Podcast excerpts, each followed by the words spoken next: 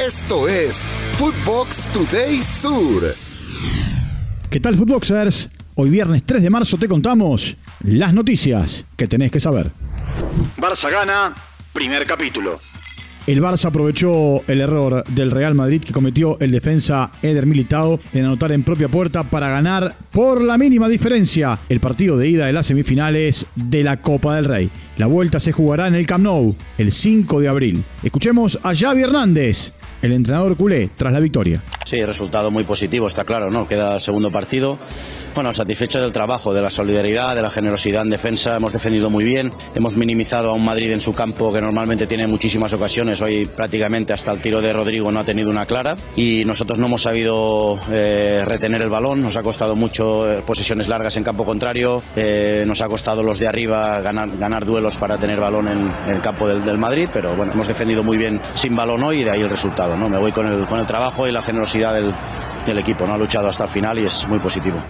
También habló Carlo Ancelotti tras el doloroso descalabro. Lo escuchamos. Eh, claro que el, creo que el partido lo hemos empezado bien y terminado bien. Eh, después hay esto, esto error individual, un, un pase mal hecho. Eh, nos han buscado a la contra, eh, con un rebote nos han marcado. Es claro que ha afectado un poco el equipo, pero la segunda parte ha sido igual. No, no hemos permitido en ningún momento la salida o la, manejar con la posesión el luego al Barcelona. Esto es un mérito que hemos tenido. Eh, creo que el más marcaje de Arajujo a Vinicius ha sido correcto. Busquets, histórico. Sergio Busquets se convirtió en el jugador con más clásicos diputados al llegar a 46 y dejar atrás la marca que tenían Lionel Messi y Sergio Ramos con 45 encuentros. El mediocampista español disputó su primer clásico el 13 de diciembre del año 2008 con tan solo 20 años de edad. Messi amenazado en Rosario. El astro argentino recibió un mensaje amenazador que fue arrojado en las puertas de un supermercado propiedad de la familia de su esposa, Antonella Rocuso, situado en la ciudad de Rosario y que a su vez fue atacado a balazos. Messi te estamos esperando. Hapkin también es narco y no te va a cuidar. Eso decía el escrito. Heinze manda mensaje a Leo. El entrenador de Newell's, Gabriel Heinze, dio su punto de vista sobre el mensaje que recibió Lionel Messi tras el atentado al supermercado de la familia de su esposa. Esto decía el gringo. Pienso que es una locura. Es, estamos hablando de que es, el, que es nuestro, es nuestro, es nuestro jugador y es eh, también por la relación que tengo, pero también a lo que le pasan a, otra, a otras personas. Es, es, es, es, algo, es una locura todo esto y, te hace pensar muchas cosas. Te hace pensar si vale la pena, si, si dejas cosas tan importantes para poder hacer las cosas que uno siente, uno quiere. Dibu con más hambre.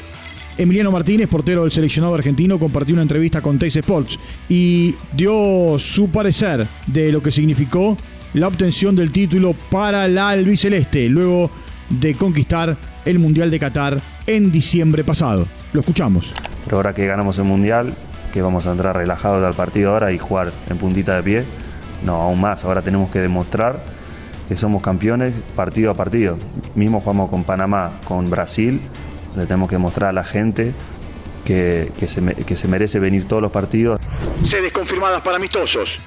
La AFA hizo oficial los rivales del seleccionado argentino para festejar el título de campeón del mundo con su público. El eh, día 23 en el Estadio Monumental, esto es en el barrio de Núñez, Messi y compañía se enfrentarán a Panamá. Y el 28 de marzo en el Estadio Madres de Ciudades de Santiago del Estero, la Argentina jugará con Curazao. Barcelona ficha al hijo de Diño. Barcelona anunció el fichaje de Joao Méndez, el hijo del ex futbolista brasileño Ronaldo de Asís Moreira, más conocido como Ronaldinho, que jugará en el equipo juvenil del club azulgrana. La entidad confirmó en sus redes sociales la incorporación del delantero brasileño, algo que tanto el padre del futbolista como el presidente Joan Laporta habían dejado entrever recientemente. Esto fue Footbox Today Sur.